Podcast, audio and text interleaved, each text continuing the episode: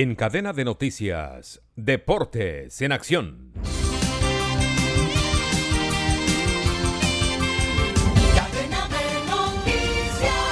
Bienvenidos a la información deportiva con Gustavo Salve Martínez. Partidos de la jornada número 13 por el torneo clausura de la DIMAYOR 2022. Anoche Jaguares 0, Bucaramanga 1. 11 Caldas 1, Envigado 0.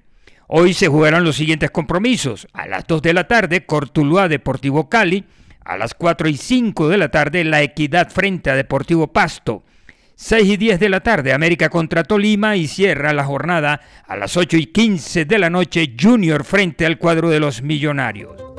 Descarga gratis la aplicación Red Radial y encuentra siempre una radio para tu gusto. Escucha lo mejor de la radio hablada en Colombia, noticias, deportes, entretenimiento programas familiares, música en todos los géneros y gustos, y cada hora los avances informativos en cadena de noticias. Descarga ya la aplicación de la red radial disponible en Google Play Store y lleva la mejor radio en tu celular.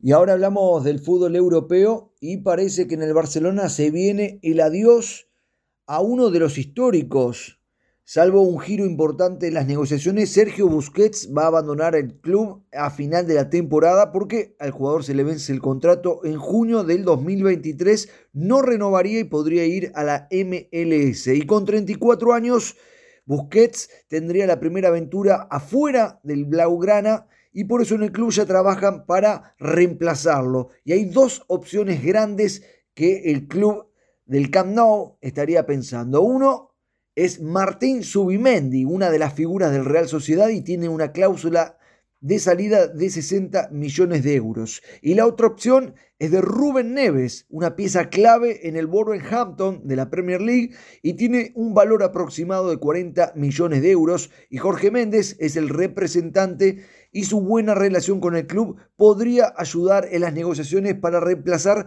a una de las figuras históricas del Barcelona informó Pablo Lucas Candelaresi.